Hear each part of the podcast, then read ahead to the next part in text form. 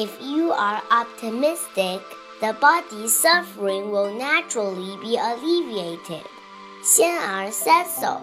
How to face despair? Xian'er was sick and he could not get out of bed. He was scared and asked Shifu, Shifu, why is it that I am sick? And it has been a few days. Why am I not better?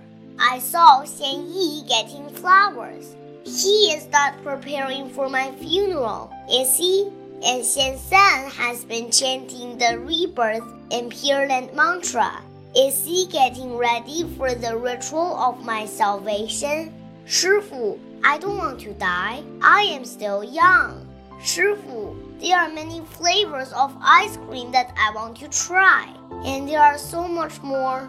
Shifu told Xian Yi to get Xian Er out of bed and get him to work in the kitchen.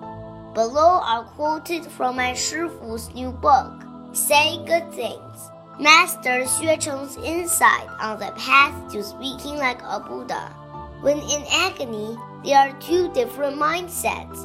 One is to become scared, worried, anxious, and focus only on the pain, therefore finding no way out. The other is to plead for and earnestly seek help to get out of the situation. Most people are stressed out as stated in the first case. The psychological distress is so overwhelming that it exceeds physical illness. The body and mind are interconnected.